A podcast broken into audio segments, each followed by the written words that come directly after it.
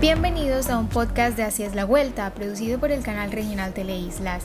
En este podcast hablaremos de un tema de violencia tratado en la serie de televisión.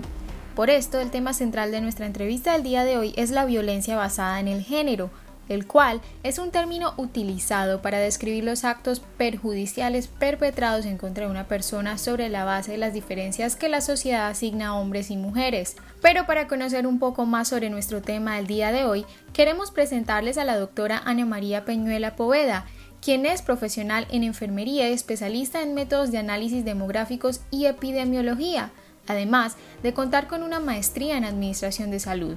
Actualmente se desempeña como asesora del despacho del Ministerio de Salud y Protección Social, además de ser coordinadora del Grupo de Convivencia Social y Ciudadanía de la Dirección de Promoción y Prevención. Doctora Ana María, bienvenida a nuestro podcast Así es la Vuelta. Quisiera empezar preguntándole y que nos explique a todos los oyentes qué es violencia basada en género y cuáles son las principales violencias de género. Las violencias por razones de sexo y género son aquellas acciones o conductas intencionadas donde se utiliza la fuerza física, amenaza o discriminación hacia otra persona o grupo de personas a partir de las relaciones asimétricas de poder basadas en el género, donde se sobrevalora lo relacionado con lo masculino y subvalora lo relacionado con lo femenino. Estas violencias pueden tener como consecuencias daños físicos, psicológicos e incluso la muerte. Estas violencias definitivamente son una violación de los derechos humanos. Doctora Ana María, queremos profundizar un poco en el tema de los estereotipos. Eh, lo mencionó brevemente, pero quisiéramos que nos contara específicamente cuáles son estos estereotipos de género que fomentan la agresión frente a las personas de la comunidad LGBTI. Eh, a los hombres se les dice que deben ser fuertes, valientes, ser varonil, tener un cuerpo varonil y que deben comportarse, vestirse y hablar de manera masculina mientras que a nosotras las mujeres se nos consideran débiles, muy emocionales, poco inteligentes, que debemos comportarnos y vestirnos y hablar de una manera femenina y tener un cuerpo femenino y se considera que lo natural es que los hombres como mujeres sientan atracción física y sexual únicamente por el sexo opuesto. Ya conociendo entonces un poquito de cuáles son esos estereotipos y teniendo claro qué es la violencia de género, queremos que nos cuentes cómo debería ser una crianza que prevenga esta violencia de género en la sociedad. Tanto las familias como la sociedad en su conjunto reconocer eh, los derechos humanos de los niños y de las niñas y reconocer que independientemente del sexo con que nazcan, niñas y niños tienen el mismo potencial de desarrollo, sus, capacidades y habilidades psicomotoras y cognitivas. Es un potencial de desarrollo, un potencial de desarrollo que le contribuye a la sociedad, que contribuye a su propio desarrollo y al grupo donde se encuentre. Por lo tanto, es necesario promover formas de crianza igualitarias que rompan con la reproducción de roles y estereotipos de género que generan discriminaciones principalmente contra las niñas, como ya lo mencioné anteriormente.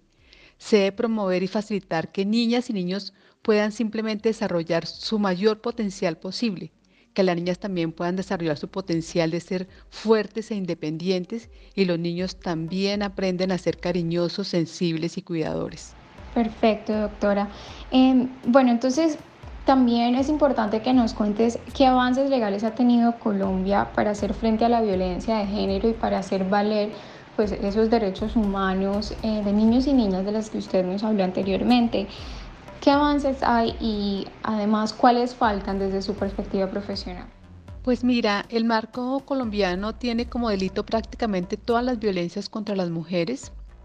Es así como Existe legislación para las violencias sexuales, la violencia en el ámbito de la pareja o expareja o en el entorno hogar, el feminicidio o asesinato de mujeres, los ataques con agentes químicos. Colombia es el único país que reporta este tipo de violencias.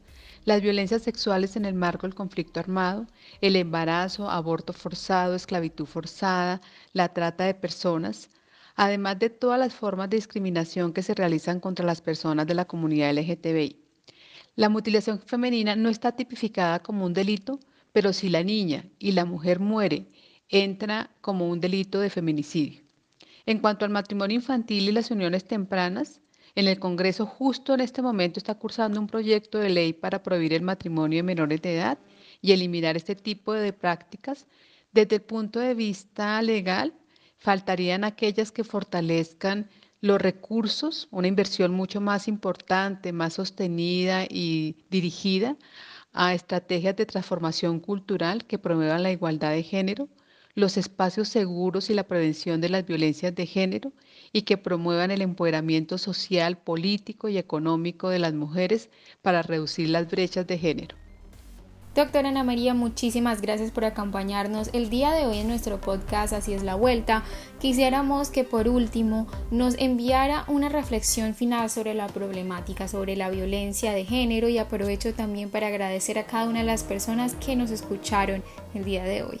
Por supuesto, eh, quisiera eh, inicialmente dar un mensaje de posibilidad el país ha venido avanzando de manera progresiva, colocando en el centro a las niñas y a las mujeres eh, con la generación de condiciones para que sus entornos cada vez sean más protectores y, seguros, eh, con todas aquellas acciones eh, que logran prevenir los riesgos, así como la atención integral de todos los sectores. Y también estos tres elementos tan básicos como son lo más promocional, la prevención y la atención, están acompañados de cuatro ejes que están al servicio de la garantía de sus derechos, como lo es el marco legal, que tenemos avances muy importantes, como lo acabé de mencionar, la arquitectura institucional, esto quiere decir que todas las instituciones, sus procedimientos, sus procesos están al servicio de las niñas y de las mujeres. También los sistemas de información para poder cada vez más y cada vez más oportunamente tener información acerca de las violencias, de cómo cursan, de cuáles son sus características, de quiénes son sus agresores, porque eso permite tomar mejores decisiones de política pública, no solamente a nivel nacional, sino también a, nivel local. Muchísimas gracias por esta invitación.